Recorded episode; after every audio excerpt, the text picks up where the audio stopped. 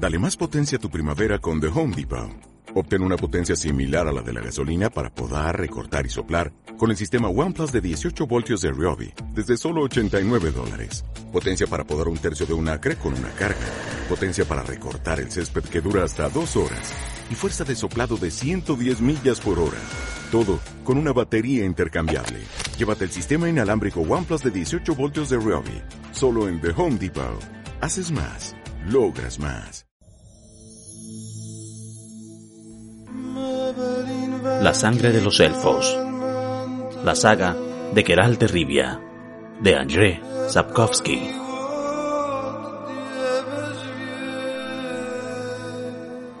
¿Puedo calentar un poco de agua? Tres quiere lavarse.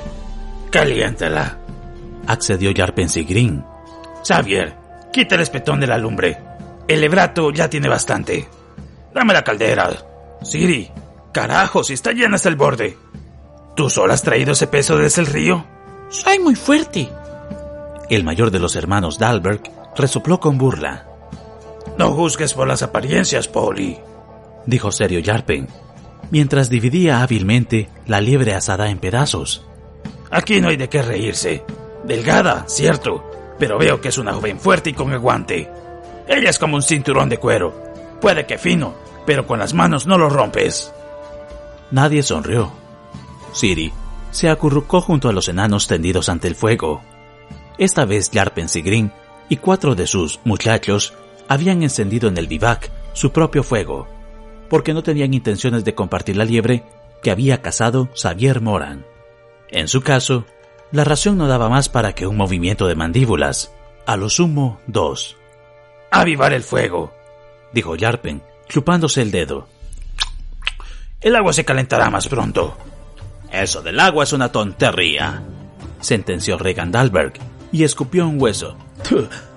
Lo de lavarse solo puede ser malo para un enfermo y para un sano también. ¿Se acuerdan del viejo Schrader? La mujer le mandó a lavarse y el Schrader se murió poco después. ¿Por qué lo mordió un perro rabioso? Pues si no se hubiera lavado, no lo hubiera mordido el perro. Yo también pienso, dijo Siri, mientras comprobaba con el dedo la temperatura del agua de la caldera. Que es una exageración lavarse todos los días. Pero Trish lo pide, e incluso una vez lloró. Así que Geralt y yo... Lo sabemos, agitó la cabeza el mayor de los Dalberg. Pero que el brujo, de mi asombro no salgo. Oye, Sikrin, si tú tuvieras una hembra, la lavarías y la peinarías. La llevarías en brazos a las matas cuando tuvieras que... Calla la boca, Pauli, le interrumpió Yarpen. Nada diga sobre el brujo, porque es persona de bien. Pues qué es lo que estoy diciendo yo. Solo me asombro. Tris, introdujo Siri retadora. No es para nada su hembra. Por eso más me asombro. Por eso más openco eres, quieres decir. Resumió Yarpen. Siri, retira un poco de agua hirviendo. Le haremos a la hechicera un poco de azafrán con adormidera. Hoy me parece que estaba ya mejor. Supongo, murmuró Yannick Brass. Solo tuvimos que parar el convoy para ella seis veces.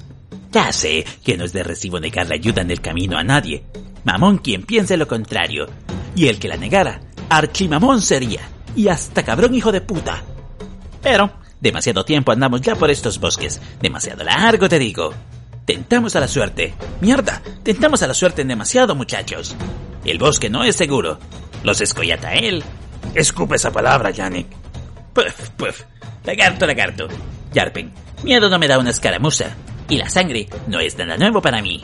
Pero, si tuviéramos que luchar contra los nuestros, maldita sea, ¿por qué nos ha tenido que tocar esto a nosotros? Esta puta carga debería llevarle un puto convoy de caballos, y no nosotros. Que el diablo se lleve a esos aviondos de Arcaray, que los... Que cierres la boca, dije. Mejor acérqueme la olla de la avena. La liebre fue un tetempié, maldita sea. Ahora voy a comer algo. Siri, ¿comes con nosotros? Pues claro. Durante largo rato no se escuchó más que masticar, sorber y el chasquear de las cucharas de madera golpeando contra la olla. ¡Rayos! dijo Pauline Dalberg y soltó un prolongado eructo. todavía me comería algo más. Yo también, anunció Siri y también eructó. entusiasmada con los modales poco afectados de los enanos. Pero que no sean avenas, dijo Xavier Morán. Ya me salen por las orejas esas carajadas. Y la asesina también ya me da asco. Pues jálate un poco de hierba, ya que tienes un gusto tan fino. O puedes roer con los dientes la corteza de los abedules. Así hacen los castores y no se mueren. Pues un castor sí me comería. Y yo pescado, soñó Pauli, mientras mascaba con ruido un pedazo de cecina que había sacado del seno. Tengo ganas de pescado, te digo. Pues vamos a pescar. ¿Dónde? refunfuñó Yannick Brass. ¿En las matas? En el río. Vaya un río. Si hasta se puede alcanzar con una mía del otro lado. ¿Qué pescado puede haber ahí? Hay peces. Siri relamió la cuchara y se la metió en la caña de la bota. Los vi cuando fui por agua, pero están enfermos. Tienen sarpullido, unas manchas negras y rojas. ¡Truchas! gritó Pauli, escupiendo las migas de la asesina. Va, muchachos, presto al río. Regan, quítate los pantalones. Vamos a hacer una nasa con tus pantalones. ¿Por qué con los míos? Quítatelos a prisa o te doy un pescozón, niño. ¿No te dijo madre que tenías que hacerme caso? Dense prisa si quieren pescar, porque anochecerá pronto, en un santiamén, dijo Yarpen. Siri, ¿se ha calentado el agua? Deja, deja, te vas a quemar y te vas a manchar con el cacharro. Sé que eres fuerte, pero permite que yo lo lleve. Geralt ya los estaba esperando. Vieron desde lejos sus blancos cabellos entre las extendidas telas del carro. El enano vertió agua en la palangana. ¿Necesitas ayuda, brujo? No, gracias, Yarpen. Siri me ayudará. Tris ya no tenía fiebre, pero estaba terriblemente debilitada. Geralt y Siri ya habían cobrado habilidad en desnudarla y lavarla. Habían aprendido también a frenar sus ambiciosas tentativas de autosuficiencia, de momento irrealizables. Él sujetaba la hechicera en los brazos. Ella lavaba y secaba. Una sola cosa comenzaba a extrañar y a molestar a Siri. Tris se apretaba contra Geralt demasiado fuerte, en su opinión. Esta vez hasta intentó besarlo. Geralt, con un movimiento de cabeza, señaló a las bolsas de la hechicera. Siri lo comprendió inmediatamente, porque eso también pertenecía al ritual. Tris siempre exigía que la peinaran. Encontró el peine. Se arrodilló al lado. Tris, bajando la cabeza en su dirección, abrazó al brujo. En opinión de Siri, demasiado fuerte. Oh, Geralt, gimió. Me entristece tanto. Me entristece tanto lo que hubo entre nosotros. Tris, por favor. Aquello debería haber sucedido ahora, cuando me recupere. Sería completamente distinto. Podría... Podría incluso... Tris. Envidio a Jennifer. La envidio que te tiene. Siri, sal. Pero... Sal, por favor. Saltó del carro. Cayó directamente junto a Yarpen, que esperaba apoyado en la rueda, masticando pensativo una larga brisna de hierba. El enano le pasó el brazo por el hombro. Para eso no tuvo que agacharse, como Geralt. No era más alto que ella. Nunca cometas el mismo error, pequeña bruja, murmuró, señalando con los ojos al carro. Si alguien te demuestra compasión, simpatía y entrega, si te entusiasma con su rectitud de carácter, valora eso. Pero no confundas esto con algo distinto. No está bien chismorrear. Lo sé, y es peligroso. Apenas alcancé a saltar cuando tiraste el agua sucia de la palangana. Ven, vamos a ver cuántas truchas han caído en los pantalones de Regan. Yarpin. Sí. Te aprecio. Y yo a ti también, potrilla. Pero tú eres un enano y yo no. ¿Y qué tendrá que...? Ah, claro. Los escoyatael. Se trata de las ardillas, ¿verdad? No te dejen en paz, ¿eh? Siri se liberó del pesado abrazo. A ti tampoco, dijo. Y a otros tampoco. Lo veo. El enano guardó silencio. Garpin. Dime. ¿Quién tenía razón? ¿Los ardillas o tú? Geralt quiere ser eh, neutral. Tú sirves al rey Hensel, aunque eres un enano. Y el caballero de la guardia dijo que todos son nuestros enemigos y que a todos habría que... A todos, incluso a los niños. ¿Por qué, Yarpin? ¿Quién tiene razón? No lo sé, dijo el enano con énfasis. No comprendo las razones de todos. Hago lo que considero lo mejor. Las ardillas tomaron las armas, se echaron al monte. Los humanos al mar. Gritan, sin saber que incluso esa frasecilla propagandística se la han dicho los emisarios de Nilfgaard. No entienden que esta frase no está dirigida a ellos, sino precisamente a los humanos, que ha de despertar el odio de los humanos, no el entusiasmo guerrero de los jóvenes elfos. Yo he entendido esto. Por eso considero una idiotez criminal lo que hacen los Escoyatael. En fin, puede que en unos años me ataquen como traidor y vende patrias, y a ellos los llamen héroes. Nuestra historia, la historia de nuestro mundo, conoce tales casos. Se calló. Se mesó la barba. Siri también callaba. Eli Rena, murmuró de pronto. Si Eli Rena fue una heroína, si lo que hizo se llama heroísmo, ¿qué le vamos a hacer? Entonces que me llamen traidor y cobarde. Porque yo, Jarpen Sigrin, cobarde, traidor y renegado, afirmo que no deberíamos matarnos los unos a los otros. Afirmo que debemos vivir, vivir de tal modo que puede que no tengamos ninguno que pedir perdón. La heroína Elirena, ella tuvo que hacerlo. Perdóname, rogaba, perdóname. Cien diablos. Más vale morir que vivir sabiendo que se ha hecho algo que precisa de perdón. Cayó de nuevo. Siri no hizo las preguntas que le oprimían los labios. Percibió instintivamente que no debía. Tenemos que vivir los unos junto a los otros, continuó Yarpen. Nosotros y ustedes, humanos. Porque simplemente no tenemos otra salida. Desde hace 200 años lo sabemos. Y desde hace más de 100 trabajamos en eso. ¿Quieres saber por qué entré al servicio de Hansel? ¿Por qué tomé esta decisión? No puedo permitir que este trabajo haya sido en vano. Más de 100 años hemos intentado acomodarnos a los humanos. Medianos, gnomos, nosotros, incluso los elfos. ¿Por qué no hablo de las rusalcas, las ninfas o las sílfides? Esas fueron siempre independientes. Incluso cuando no estaban todavía ustedes. Por los cien diablos, esto ha durado cien años pero hemos conseguido de algún modo organizar una vida en común. Una vida los unos junto con los otros. Hemos conseguido en parte convencer a los humanos de que nos diferenciamos de ellos. En muy poco. Nosotros no nos diferenciamos en nada, Yarpin. El enano se dio la vuelta violentamente. En nada nos diferenciamos, repitió Siri. Al fin y al cabo, piensas y sientes como Geralt. Y como... como yo. Comimos lo mismo, del mismo caldero. Ayudas a Tris, y yo también. Tú tuviste abuela, y yo tuve abuela. A mi abuela la mataron los Nilfgaardianos, en Sintra. Y a la mía los humanos, dijo con énfasis el enano. En Bruje, durante un pogromo. ¡Jinetes! gritó uno de los soldados de Wenk, que iba en avanzada. ¡Jinetes por delante! El comisario cabalgó hacia el carro de Yarpen. Geralt se acercó por el otro lado. Vete atrás, Siri, dijo en voz alta. Baja del pescante y métete hacia atrás. Cuida de Tris.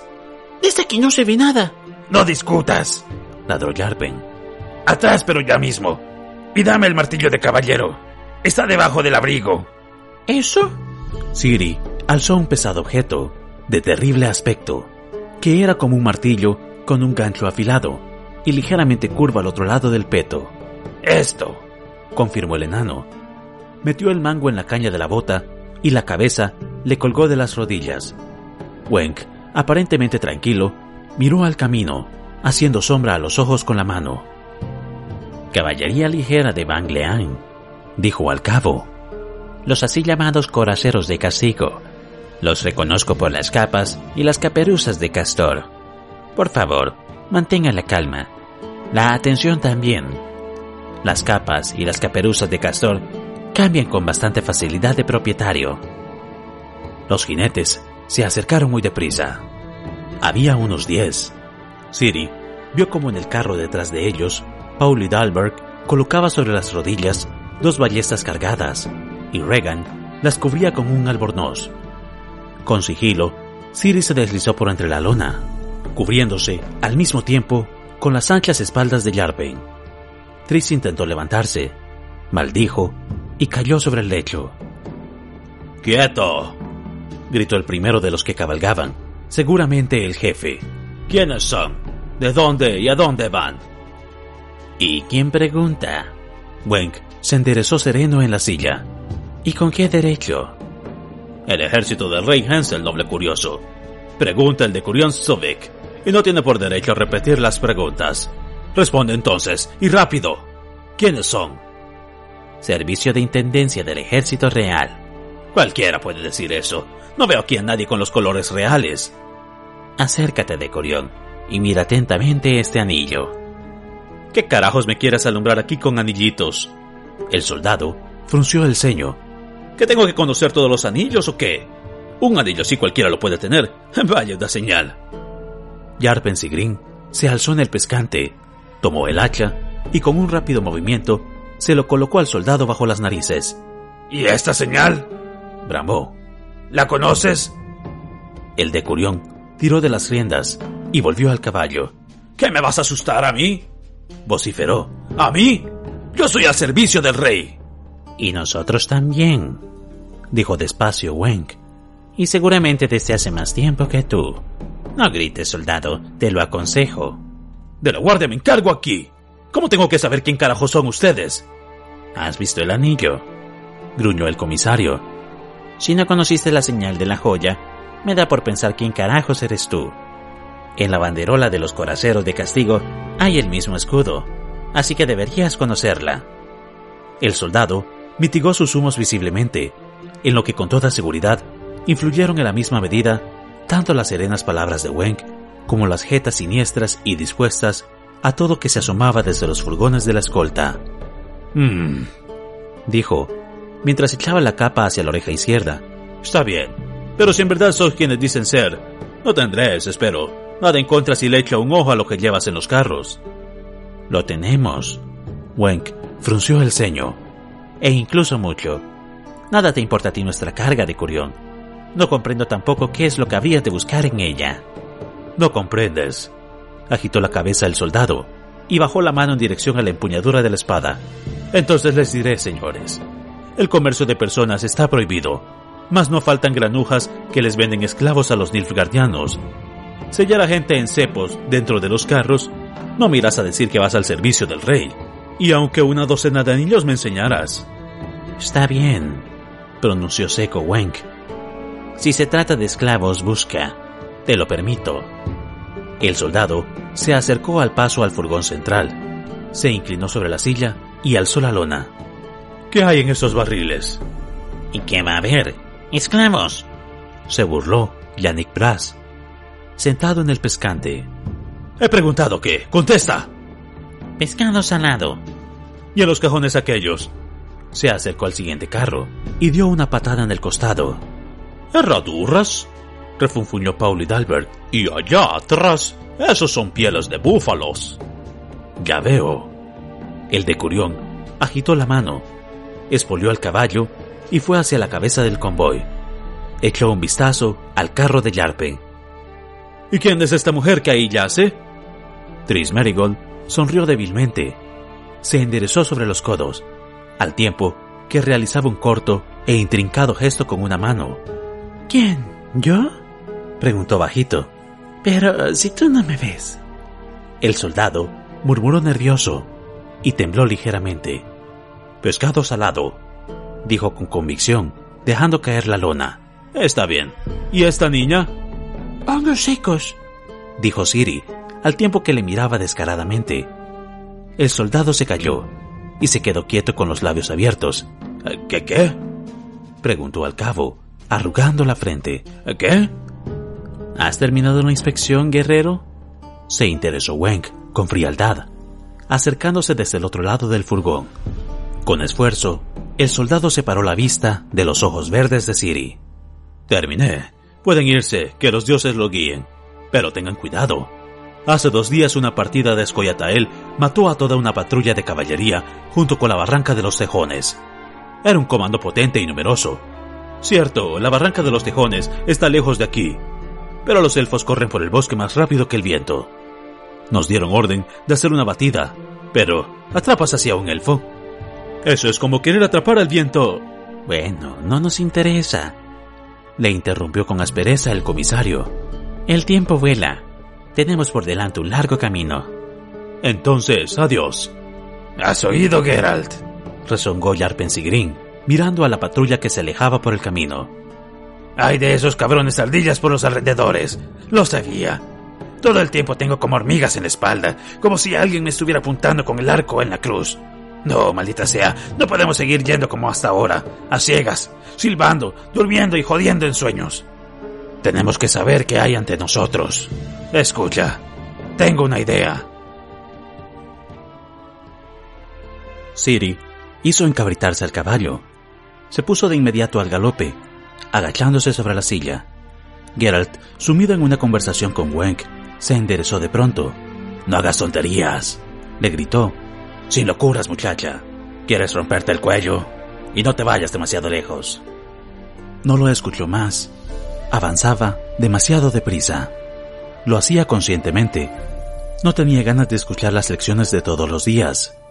No demasiado deprisa, no demasiado brusco, Siri. Bla, bla. No te alejes, bla, bla, bla. Ten cuidado, bla, bla. Exactamente como si fuera una niña, pensó. Y yo tengo casi 13 años. Un caballo muy rápido y una afilada espada a la espalda. Y no tengo miedo de nada. Y es primavera. Oye, ten cuidado, o te vas a quemar el culo. y Green, otro listo. Bla, bla. Adelántate, aún más, adelántate. El caballo, que había pateado indolente demasiado tiempo detrás del carro, lleva una carrera alegre, rápida, feliz, trota ligero. Los músculos se mueven en los muslos. El flequillo húmedo deja caer gotas sobre la cara. El caballo estira el cuello. Siri le da cuerda. Adelante, caballito. No sientas el bocado ni el freno. Adelante, al galope, al galope. Deprisa, deprisa. Primavera. Aminoró el paso. Miró alrededor. Bien, por fin sola por fin lejos. Nadie ya te acusa, nadie te recuerda, nadie te llama la atención, nadie te amenaza con que se van a acabar esos paseos. Por fin sola, desenvuelta, libre e independiente. Más despacio, un ligero trote. Al fin y al cabo, no se trata de un paseo solo para divertirse, también se tienen ciertas obligaciones. Al fin y al cabo, se es ahora una patrulla montada, Guardia, avanzadilla. ¡Ja! piensa Siri, mirando a su alrededor. La seguridad de todo el convoy depende de mí. Todos esperan impacientes a que vuelva y anuncie, el camino está libre y transitable. No he visto a nadie. No hay huellas, ni de ruedas, ni de cascos. Lo contaré, y ese delgado señor Wang, de fríos ojos azules, asentirá serio. Yarpensigrin mostrará sus amarillentos dientes de caballo Paul Hidalberg gritará, Buena es la niña. Y Geralt se sonreirá levemente. Se sonreirá, aunque en los últimos tiempos sonríe tan poco. Siri mira, anota en su memoria. Dos abedules caídos, ningún problema. Un montón de ramas, nada. Los carros pasan. Una hendidura lavada por la lluvia. Es un pequeño estorbo. La rueda del primer carro la deshace los siguientes irán detrás. Un campo muy amplio. Un buen lugar para hacer un alto. ¿Huellas? ¿Qué huellas van a ver aquí? Aquí no hay nadie. Hay bosque. Hay pájaros que cantan entre las frescas hojas verdes. Un zorro rojizo atraviesa el camino sin apresurarse. Y todo huele a primavera. La ruta se quiebra a mitad de una colina. Se pierde en una garganta arenosa, entre pinos retorcidos y aferrados a la pendiente. Siri abandona el camino. Se encarama por el declive con ánimo de contemplar los alrededores desde la altura. Y si es posible, para tocar las hojas húmedas y perfumadas. Desmontó, ató los ramales de un tronco, caminó lentamente entre los enebros que cubrían la colina. Al otro lado de la elevación se veía un espacio abierto que resaltaba en la espesura del bosque como el agujero de un mordisco, seguramente el resultado de un incendio que estallara allí hacía ya mucho tiempo, porque en ninguna parte se veían los negros rezos de la quema. Por todas partes reinaba el verde, de los vástagos de abedules y abetos. La ruta, hasta donde alcanzaba la vista, daba la impresión de estar libre y transitable, y segura. ¿De qué es lo que todos tienen miedo? ¿Es él? ¿Y qué hay que temer de ellos? Yo no tengo miedo de los elfos, no les he hecho nada. Elfos, ardillas, él. Antes de que Geralt le ordenara apartarse, a Ciri le había dado tiempo de mirar los cadáveres en el puesto de guardia. Se acordaba sobre todo de uno, con el rostro cubierto por unos cabellos pegados por la sangre que se habían vuelto parduzca, con el cuello doblado y arqueado en forma innatural. El labio superior, alzado, en un gesto endurecido y fantasmal, dejaba ver unos dientes muy blancos y muy pequeños, inhumanos. Recordaba la bota de los elfos, destrozadas y gastadas hasta las rodillas, anudadas en la parte inferior, en la superior, abrochada con hebillas forjadas. Elfos que matan humanos, que mueren ellos mismos en la lucha. Geralt dice que hay que guardar la neutralidad, y Yarpen que hay que actuar de modo que no haya que pedir perdón. Dio una patada a una topera, escarbó pensativa con el tacón en la arena. ¿Quién y a quién? ¿A quién y qué habría que perdonar? Los ardillas matan humanos, y Nilfgaard les paga por eso, los utiliza, los instiga. Nilfgaard. Siri no había olvidado, aunque quería olvidar, a toda costa, lo que había sucedido en Sintra, sus vagabundeos, su desesperación, miedo, hambre y dolor, el marasmo y el embotamiento que llegaron más tarde, mucho más tarde, cuando la encontraron y ampararon los druidas de los trasríos. Lo recordaba como entre la niebla, aunque quería dejar de recordarlo. Pero volvía, volvía en pensamientos, en sueños. Sintra, el trápala de los caballos y los gritos salvajes, los cadáveres, el incendio. Y el caballero negro, con el yelmo emplumado. Y luego, la cabaña de los trasríos, la chimenea llena de hollín entre los rescoldos. Al lado, junto a un pozo intacto, un gato negro se lame una terrible quemadura en el costado. Un pozo, un cigoñal, una cubeta, una cubeta llena de sangre. Siri se limpió el rostro, miró su mano, asombrada. La mano estaba mojada. La joven se sorbió la nariz, se enjuagó las lágrimas con la manga. ¿Neutralidad? ¿Indiferencia? Daban ganas de gritar. Un brujo contemplando indiferente, nunca. Un brujo ha de proteger a la gente, de las silvias, vampiros, lobisones. Y no solo, ha de protegerlo de todo mal. Y yo en los trasríos vi lo que era el mal. Un brujo tiene que proteger y salvar, proteger al hombre para que no lo cuelguen por las manos de los árboles, no lo claven en un palo, proteger a la muchacha rubia para que no la crucifiquen entre estacas clavadas en la tierra, proteger a los niños para que no los degüellen y los echen a un pozo. Protección se merece incluso el gato, con las quemaduras causadas por el incendio del establo. Por eso quiero ser bruja, por eso tengo una espada, para proteger a aquellos como los de Soden y tras ríos, porque ellos no tienen espada, no conocen los vasos, las medias vueltas, los requiebros y piruetas. Nadie les enseñó a luchar. Están indefensos y desarmados contra el lobizón y el desertor nilfgardiano. A mí me enseñaron a luchar para que pueda defender a los desarmados, y lo haré, siempre. No voy a ser nunca neutral, nunca voy a ser indiferente, nunca. No supo qué fue lo que la advirtió, si el súbito silencio que cayó sobre el bosque como una sombra fría, o un movimiento captado con el rabillo del ojo, pero reaccionó como un relámpago, automáticamente, con un reflejo adquirido y aprendido en los montes de tras ríos. Entonces, cuando el escapar de Sintra competía con la muerte, cayó al suelo, se introdujo entre unos matorrales de nebro y quedó inmóvil. Ojalá el caballo no relinche, pensó. En la pendiente contraria del despeñadero, algo se movió de nuevo. Distinguió una silueta apenas vislumbrada que se disolvía entre la hojarasca. El elfo salió de la maleza con precaución Se quitó la capucha de la cabeza, miró a su alrededor un momento, escuchó, luego en silencio, y con rapidez se movió por el borde de la garganta. Siguiéndole, aparecieron otros dos entre los arbustos, y luego aparecieron los siguientes, muchos, una larga fila, unos detrás de otros. Alrededor de la mitad de ellos iba a caballo. Cabalgaban lentos, erguidos en sus sillas, tensos, alerta.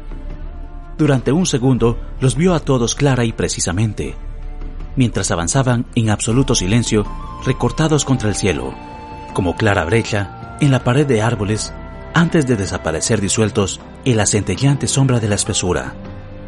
Desaparecieron sin susurros ni chasquidos, como espíritus. No patearon ni bufaron los caballos, no crujieron las ramas bajo pie o herradura alguna, no tintinearon las armas que llevaban colgadas. Desaparecieron, pero Siri no se movió. Yació aplastada contra la tierra bajo el enebro, intentando respirar sin ruido. Sabía que un pájaro asustado o alguna otra bestia podría traicionarla. Y a un pájaro o un animal podía asustarlos cada susurro y cada movimiento, incluso el más cauteloso. Se levantó solamente cuando el bosque se había tranquilizado completamente y en los árboles, por entre los que los elfos habían desaparecido, chillaban las urrucas. Se levantó solo para verse encerrada entre unos fuertes brazos. Un guante de cuero negro le cubrió la boca. Ahogó su grito de miedo. Silencio. ¿Geralt? Silencio, te he dicho. ¿Los has visto? Los he visto. ¿Son ellos? Susurró. Es Goyatael, ¿no? Sí. Rápido, a los caballos. Cuidado con los pies. Cautelosamente y en silencio, bajaron el montículo, pero no volvieron al camino. Se mantuvieron en la espesura. Geralt, que miraba a todos lados con extrema atención, no le permitió cabalgar libremente y mantuvo en sus manos las riendas de su caballo, conduciéndolo él mismo. Siri, dijo de pronto, no digas ni palabra acerca de lo que hemos visto, ni a Yarpen, ni a Weng, a nadie. ¿Me entiendes? No, rebufó, bajando la cabeza. No entiendo. ¿Por qué voy a tener que callar si hay que advertirlos? ¿A favor de quién estamos nosotros? ¿Contra quién? ¿Quién es nuestro amigo y quién es nuestro enemigo? Mañana nos separaremos del convoy, dijo al cabo. Tris ya está casi recuperada. Nos despediremos y cabalgaremos nuestro propio camino. Tendremos nuestros propios problemas, nuestras preocupaciones y nuestras dificultades. Entonces, espero, dejarás por fin de intentar dividir a los habitantes de nuestro mundo en amigos y enemigos. Tenemos que ser neutrales, indiferentes, ¿no? ¿Y si atacan? No atacarán. ¿Y si... Escúchame. Se volvió hacia ella.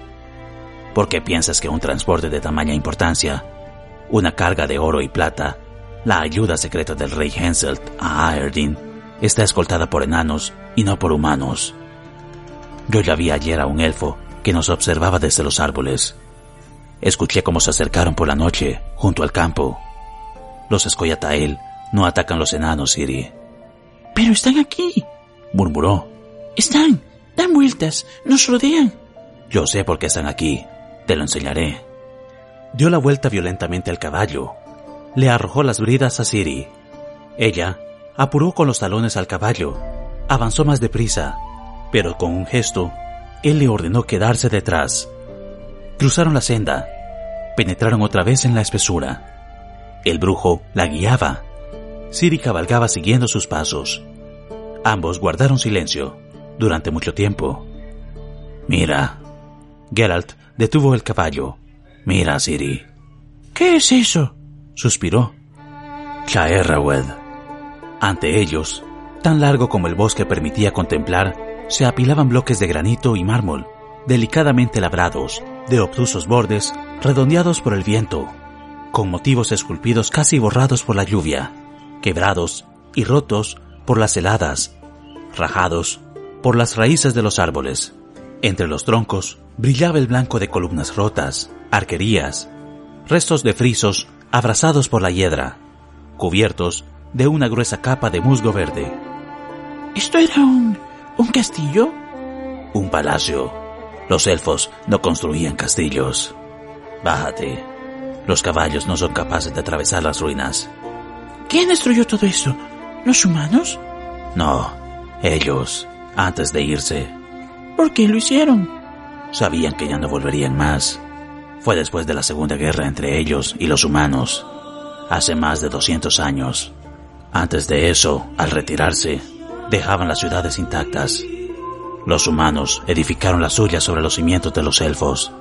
Así surgieron Novigrad, Oxenford, Visima, Tretogord, Maribor, Sidaris y Sintra. ¿Sintra también? Confirmó, con un movimiento de cabeza, sin apartar la vista de las ruinas. Se fueron de aquí, susurró Siri. Pero ahora vuelven. ¿Por qué? Para mirar. ¿A qué? Sin palabras, le puso la mano en el hombro. La empujó levemente por delante. Bajaron por unos escalones de mármol. Más abajo, agarrándose a ligeros avellanos, árboles que surgían de cada grieta, de cada hendidura, en los enmohecidos y resquebrajadas placas. Aquí estaba el centro del palacio, su corazón, una fuente. ¿Aquí?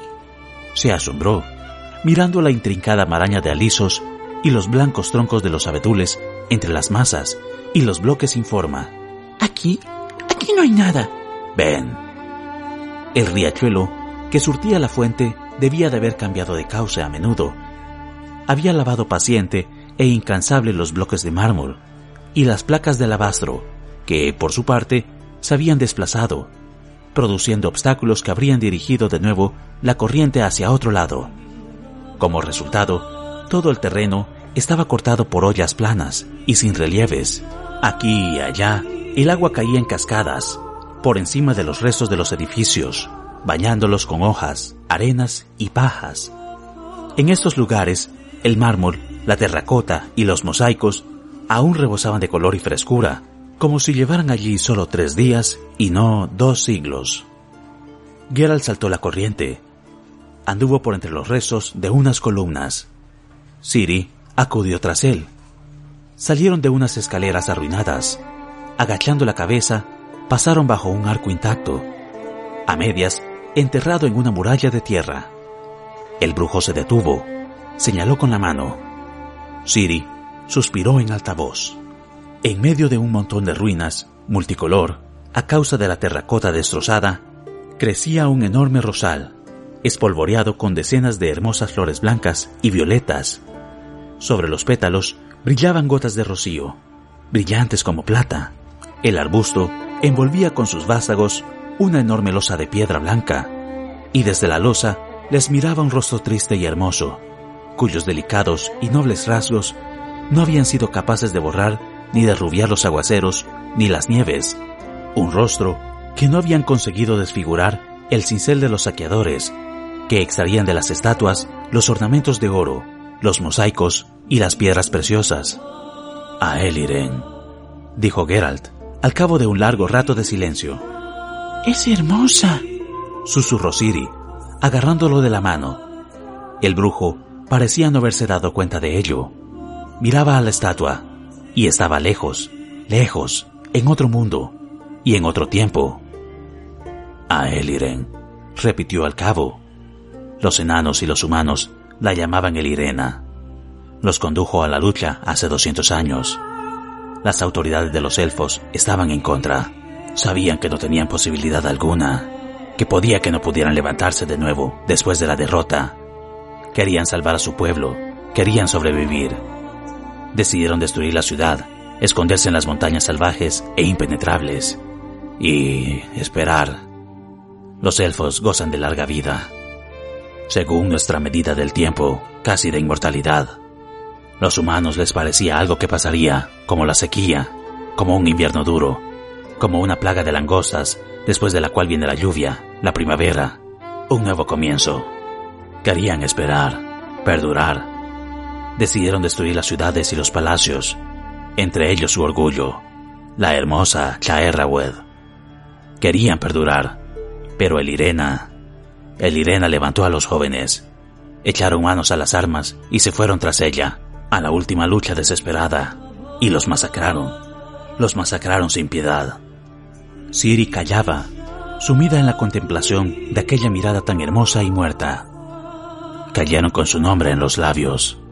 Continuó el brujo en voz baja, repitiendo su nombre, su grito. Cayeron por Chaerrawed, porque Chaerrawed era un símbolo. Murieron por las piedras y el mármol, y por Aeliren. Tal y como ella les prometió, murieron dignamente, heroicamente, con honor. Salvaron el honor pero perdieron. Condenaron al holocausto a la propia raza, a su propio pueblo. ¿Recuerdas lo que te dijo Yarpen? ¿Quién gobierna el mundo y quién se extingue? Era una aclaración aproximada, pero verdadera. Los elfos viven largo tiempo, pero solo los jóvenes son fértiles. Solo los jóvenes pueden tener descendencia. Y casi toda la juventud de los elfos se fue entonces tras de Elirena. Por Aeliren, por la Rosa Blanca de Chaerrawed. Estamos entre las ruinas de su palacio, junto a la fuente cuyo canto escuchaban por las tardes. Y estas, estas eran sus flores. Siri callaba. Geralt la acercó hacia sí, la abrazó ¿Sabes ahora por qué los Escoyatael estuvieron aquí? ¿Sabes qué es lo que querían ver? ¿Entiendes por qué no se debe permitir que los elfos y los enanos jóvenes de nuevo se dejen masacrar? ¿Entiendes que ni tú ni yo debemos añadir a nuestros brazos a esa masacre? Estas rosas florecen durante todo el año. Deberían volverse salvajes y sin embargo son más hermosas que las de los jardines bien cuidados. A Errawell City acuden continuamente los elfos distintos tipos de elfos. Aquellos apasionados y tontos para los que el símbolo es la piedra reventada, y aquellos razonables para los que el símbolo son estas flores, inmortales, eternamente nuevas. Elfos que entienden que si se arranca este rosal y se quema la tierra, las rosas de Chaerrawed ya no crecerán nunca más en ningún lado. ¿Lo entiendes? Asintió con la cabeza ¿Entiendes ahora lo que es la neutralidad que tanto te agita? Ser neutral no significa ser indiferente e insensible. No hay que matar el sentimiento dentro de uno mismo. Basta matar el odio dentro de uno mismo. ¿Lo has entendido? Sí, susurró. Ahora lo entiendo, Geralt. Yo querría coger una, una de esas rosas como recuerdo. ¿Puedo? Tómala dijo al cabo de un instante de duda. Tómala como recuerdo. Vámonos, volvamos al convoy. Siri clavó la rosa por debajo de las ataduras de su chaqueta. De pronto, soltó un grito. Alzó la mano. Un hilo de sangre le corría desde el dedo hasta el interior de la mano. ¿Te has pinchado? Carpin, susurró la joven, mirando la sangre que llenaba la línea de la vida. Wenk, Polly. ¿Qué? Tris lanzó un penetrante grito con una voz que no era la suya. Temblaba fuertemente. Se limpió el rostro con el antebrazo. ¡Aprisa, Geralt! ¡Tenemos, tenemos que ayudar! ¡A los caballos, Geralt! Siri, ¿qué te pasa? ¡Están muriendo! Siri galopaba con la oreja, casi rozando el cuello del caballo. Apresuraba su montura con gritos y golpes de los salones. La arena del camino forestal salpicaba bajo los cascos. Escuchó desde lejos el ruido, percibió el humo. De frente, obstruyendo la senda, se dirigieron hacia ella dos caballos que se bloqueaban mutuamente con los atelajes, las riendas y un timón partido. Siri no detuvo al caballo, les cruzó al lado a todo galope. Pedazos de espuma le acariciaron el rostro. Escuchó por detrás los relinchos de Sardinilla y la maldición de Geralt, que se vio obligado a frenar. Llegó a una curva del camino a un claro muy grande. La caravana estaba ardiendo. Flechas ardientes volaban desde el bosque hacia los carros como pájaros de fuego. Hacían agujeros en las lonas y se clavaban en las tablas. Los Escoyatael, aullando y gritando, se lanzaron al ataque. Siri, sin prestar atención al grito de Geralt, que le llegaba desde atrás, dirigió el caballo hacia los primeros carros que estaban adelante. Uno estaba volcado sobre un costado. Junto a él estaba Yarpen Sigrin, con un hacha en una mano y una ballesta en la otra. A sus pies, inmóvil e inerte, vestida con un traje azul arremangado hasta la mitad del muslo, yacía... ¡Tris! Siri se incorporó en la silla. apresuró al caballo con los talones. Los escoyatael se volvieron en su dirección. Silbaron las flechas junto a la oreja de la joven. Sacudió la cabeza sin aminorar el galope. Escuchó el grito de Geralt que le ordenaba huir al bosque. No tenía intenciones de obedecer. Se agachó, cabalgó directa hacia los arqueros que apuntaron hacia ella. Sintió de pronto el penetrante olor de la rosa blanca clavada en su chaqueta. ¡Tris! Los elfos saltaron ante la acometida del desaforado caballo. A uno lo golpeó ligeramente con la espuela. Escuchó un agudo silbido. El corcel se revolvió violentamente, relinchó, se echó hacia un lado. Siri vio la flecha profundamente clavada por debajo de la grupa, justo pegada a su muslo. Sacó los pies de los estribos, se alzó, giró en la silla, tomó un fuerte impulso y saltó. Cayó suavemente sobre la caja del furgón volcado, hizo equilibrio con los brazos y saltó de nuevo, aterrizando con los pies doblados junto a Yarpen, que gritaba y agitaba el hacha. Junto a él, en el segundo carro, luchaba Pauli Dalberg y Regan, echado hacia atrás, con los pies apoyados sobre la tabla, sujetaba el tiro con considerable esfuerzo. Los caballos relinchaban salvajemente, pataleaban, tiraban del timón aterrados ante las llamas que devoraban la lona. Siri se echó sobre Tris, que yacía entre cajas y barriles dispersos, la aferró por la ropa y comenzó a tirar de ella en dirección al carro volcado. La hechicera gimió, echándose las manos a la cabeza. Junto a Siri, golpetearon de pronto cascos, bufaron caballos. Dos elfos, sacando sus espadas, atacaron a Yarpen, quien se dirigía furioso hacia ella. El enano se revolvió como un demonio. Rechazó hábilmente con el hacha los golpes que le caían encima. Siri escuchó maldiciones, jadeos y el lastimero tintineo del metal. Del convoy cardía se separó otro tiro, que corrió en su dirección, dejando detrás de sí humo y llamas, fragmentos de tela ardientes. El conductor colgaba inerte del pescante. Junto a él estaba Yannick Brass, que mantenía con problemas el equilibrio. Con una mano sujetaba las riendas, con la otra se defendía de dos elfos que galopaban a ambos lados del furgón. El tercer escoyatael, igualándose a galope con el tiro de caballos, les clavaba en los costados flechas tras flechas. ¡Salta! gritó Yarpen, más alto que el propio tumulto. ¡Salta, Yannick! Siri vio como hacia el carro desbocado se acercaba al galope Geralt, como, con un corto y seco golpe de la espada, derribaba de la silla a un elfo, y Wenk, apareciendo por el lado contrario, acabó con otro, el que disparaba a los caballos. Yannick dejó caer las riendas y saltó justo enfrente del caballo del tercero de los Escoyatael. El elfo se incorporó sobre los estribos y lanzó un corte. El enano cayó. En ese momento, el carro que estaba ardiendo se estrelló contra los luchadores, los atropelló y los dispersó. Siri consiguió en el último instante sacar a Tris de entre los cascos de los caballos desbocados. El balancín se resquebrajó con un chasquido. El furgón rebotó, perdió una rueda y se volcó desparramando a su alrededor la carga que traía y las tablas que ardían lentamente. Siri arrastró a la hechicera bajo el carro volcado de Yarpe. Le ayudó Pauli Dalberg, que apareció de pronto junto a ella, y a ambos los cubría Geralt, que obligó a Sardinilla a interponerse entre ellos y los Escoyatael que atacaban. Alrededor del carro se formó un tumulto. Siria escuchó el sonido de las espadas, gritos, relinchos de caballos, golpeteo de cascos. Yarpen, Wenk y Geralt, rodeados por los elfos por todos lados, luchaban como diablos enloquecidos. A los que luchaban, los dispersó de pronto el tiro de Regan, quien estaba forcejeando en el pescante con un gordo mediano vestido con una chaqueta de piel de lince. El mediano estaba sentado sobre Regan e intentaba atravesarlo con un largo cuchillo. Yarpen saltó ágilmente sobre el carro, aferró al mediano con el cuello y lo echó abajo de una patada. Regan aulló penetrantemente, tomó las riendas y azotó los caballos. El tiro dio un respingo. El carro se bamboleó, tomó repentina velocidad. ¡En círculo, Regan! vociferó Yarpen. ¡En círculo! ¡Alrededor! El carro giró y se dirigió de nuevo hacia los elfos, dispersándolos.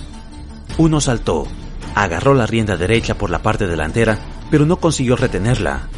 El impulso lo empujó bajo los cascos y las ruedas. Siri escuchó un macabro grito. Otro elfo, galopando a su lado, dio un corte de revés con la espada. Yarpen se agachó. La hoja resonó contra el aro que sujetaba la lona. El impulso le llevó el elfo hacia adelante. El enano se encogió de pronto. Movió la mano con rapidez. El escoyatael aulló y se tensó sobre la silla. Luego cayó a tierra. Entre sus omóplatos había un hachazo. ¡Vamos, vamos, hijos de puta! gritó Yarpen, haciendo molinetes con el hacha. ¿Qué más quieren, ah? ¡Deprisa! ¡En círculo, Regan! ¡En círculo! Regan, agitando la cabellera ensangrentada, encogido en el pescante, entre los silbidos de las flechas, aullaba como un loco y castigaba sin piedad a los caballos. El tiro pasó a toda prisa en una cerrada curva, creando una barrera móvil que vomitaba fuego y humo alrededor del carro volcado junto al que Siri arrastraba la magullada y medio inconsciente hechicera. No lejos de allí, bailoteaba el caballo de Wenk, un semental grisáceo. Wenk se encogió. Siri vio la flecha de blanca pluma que le sobresalía de un costado. Pese a la herida, se las vio hábilmente con dos elfos a pie que le atacaban por ambos costados. Ante los ojos de Siri, una segunda flecha se le clavó en el pecho. El comisario dejó caer su pecho sobre el cuello del caballo, pero se mantuvo en la silla. Pauli Dalberg le salió en ayuda. Siri se quedó sola. Echó mano a la espada. La hoja, que durante los entrenamientos saltaba de su espalda como un rayo, ahora no se dejaba extraer por nada del mundo. Se resistía, se atascaba en la vaina como el alquitrán. Entre el torbellino que giraba alrededor, entre movimientos tan rápidos que hasta desaparecían ante los ojos, su espada parecía innatural y extrañamente lenta. Parecía que transcurrieron siglos antes de que saliera del todo. La tierra temblaba y se agitaba. Siri de pronto se dio cuenta de que no era la tierra, eran sus propias rodillas. Paul Dalberg, manteniendo en jaque con su hacha al elfo que la atacaba, arrastraba por el suelo a Wenk. Junto al carro pasó Sardinilla. Geralt le cayó encima al elfo. Había perdido su cinta en algún lugar. Los cabellos blancos ondeaban al galope. Resonaron las espadas. Otro escoyatael a pie salió de detrás del carro. Pauli soltó a Wenk, se enderezó aferró el hacha y se quedó quieto. Ante él había un enano con un gorro adornado con una cola de ardilla y con una barba negra enlazada en dos trenzas. Pauli vaciló. El de la barba negra no vaciló ni un segundo. Le golpeó con el hacha que sujetaba con las dos manos. La hoja del hacha aulló y cayó, atravesándole la clavícula con un horrible crujido. Pauli se hundió sin un gemido. Al instante, Parecía que la fuerza del golpe le hubiera cortado las dos piernas. Siri gritó. Yarpen Sigrin saltó del carro. El enano de la barba negra giró. Asestó un golpe. Yarpen evitó el golpe con un hábil requiebro, medio girando. Lanzó un quejido y golpeó terrible hacia abajo, destrozando la negra barba, la laringe, la mandíbula inferior y el rostro hasta las narices. El escoyatael se retorció y cayó de espaldas escupiendo sangre, aporreando con las manos y clavando los tacones en la tierra. ¡Geralt! gritó Siri, al sentir detrás de ella un movimiento, al sentir detrás de ella la muerte. Era solo una forma confusa, captada con el rabillo del ojo, un movimiento y un brillo. Pero la joven reaccionó rápidamente, con una parada al sesgo y una finta que le habían enseñado en Caer Morgen. Atrapó el golpe pero estaba demasiado insegura sobre sus pies, demasiado echada hacia un lado para cobrar impulso. La fuerza del golpe la empujó contra la caja del carro. La espada se le resbaló de la mano. Delante de ella había una hermosa elfa, de largas piernas y altas botas. La elfa frunció horriblemente el rostro, alzó la espada, agitando los cabellos que sobresalían por debajo de la capucha. La espada brillaba cegadora, brillaban los brazaletes en las muñecas de la ardilla. Siri no era capaz de moverse.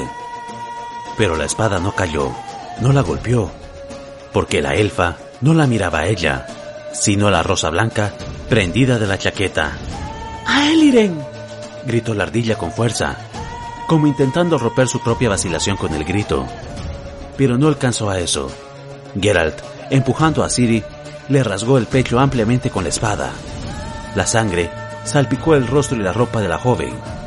Manchas rojas motearon los blancos pétalos de la rosa. ¡Ay, Liren! Gimió con fuerza la elfa, cayendo de rodillas. Antes de que su rostro tocara el suelo, aún tuvo tiempo de gritar una vez más, fuerte, prolongada, desesperadamente. ¡Ya güey!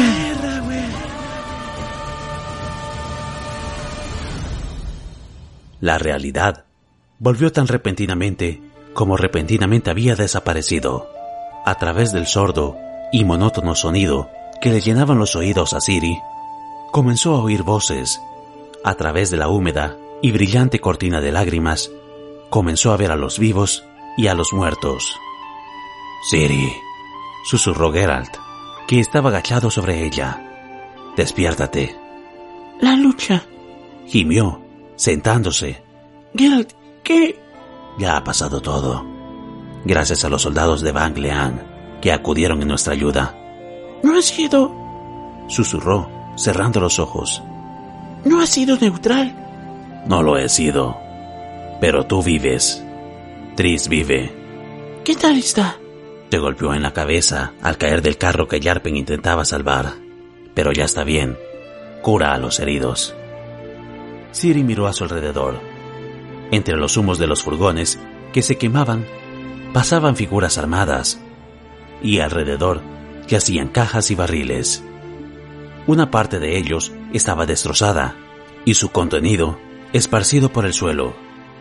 Eran piedras comunes y corrientes, grises, del campo. Siri las miró con estupefacción. La ayuda para Dema Wendeaedil. Reclinó los dientes de Arpen Sigrin, que estaba junto a ella. Ayuda secreta y extraordinariamente importante. Un convoy de especial importancia. ¿Era una trampa? El enano se dio la vuelta. La miró a ella, a Geralt. Luego miró de nuevo las piedras caídas de los barriles y escupió. Sí, confirmó. Una trampa. ¿Para los ardillas? No. A los muertos los colocaron en filas iguales. Yacían los unos juntos a los otros, sin distinción. Elfos, humanos y enanos. Entre ellos estaba Yannick Brass. Estaba la elfa morena de las botas altas. Y el enano de la barba negra, y enlazada en dos trenzas, brillantes de la sangre coagulada. Y junto a ellos... Polly. Sollozaba Regandalbert, con la cabeza de su hermano sobre las rodillas. Polly, ¿por qué? Guardaron silencio. Todos. Incluso aquellos que sabían por qué. Regan volvió hacia ellos su rostro deforme y húmedo por las lágrimas. ¿Qué le voy a decir a madre? ¿Qué le voy a decir? Guardaron silencio. No muy lejos, rodeados por los soldados en los colores oro y sable de Caedwen, yacía Wenk. Respiraba pesadamente y cada inspiración le empujaba a los labios una burbuja de sangre. Junto a él murmuraba Tris. De pie había un caballero con una armadura brillante. Bien, ¿y qué? Preguntó el caballero. Señor hechicera, ¿vivirá? He hecho lo que he podido. Tris se levantó, apretó los labios. Pero... ¿Qué? Usaron esto. Le enseñó una flecha con una punta extraña. Golpeó con ella en el barril que había al lado. La punta de la flecha se abrió. Estalló en cuatro agujas espinosas y en forma de gancho. El caballero maldijo. Fredegard. Habló con esfuerzo Wenk. Fredegard, escucha. No debes de hablar. Le gritó Tris. Ni moverte. El hechizo apenas aguanta. Fredegard. Repitió el comisario. La burbuja de sangre de sus labios estalló. En su lugar, apareció al instante una segunda. Nos equivocamos. Todos nos equivocamos. No era Yarpen. Juzgamos falsamente. Doy garantías por él. Yarpen no traicionó. No traicionó. ¡Calla! gritó el caballero. ¡Calla, Wilfrid! Oye, rápido. Trae la camilla, la camilla. Ya no hace falta, dijo con voz sorda la hechicera, mirando los labios de Wenk, en los que ya no se formaban burbujas. Siri se volvió. Apretó el rostro contra el costado de Geralt. Fredegar se irguió. Jarpen Sigrin no le miraba. Miraba a los muertos. A Regandalberg, que seguía arrodillado junto a su hermano. Era necesario, don Sigrin, dijo el caballero. Estamos en guerra. Era una orden. Teníamos que asegurarnos. Yarpen callaba. El caballero bajó la mirada. Perdona, susurró. El enano volvió lentamente la cabeza. Le miró. A Geralt, a Siri, a todos. Humanos. ¿Qué has hecho de nosotros? Preguntó con amargura. ¿Qué has hecho de nosotros? ¿Qué hiciste de nosotros? Nadie le respondió. Los ojos de la elfa de largas piernas estaban vidriosos y opacos. En sus labios fruncidos se había congelado un grito. Geralt abrazó a Siri. Con un lento movimiento, tomó de su chaqueta la rosa blanca, salpicada de oscuras manchas. La arrojó sin decir palabras sobre el cuerpo de la Escoyatael. Adiós, susurró Siri. Adiós, Rosa de Chaerrawed. Adiós y... Y perdónanos, terminó el brujo.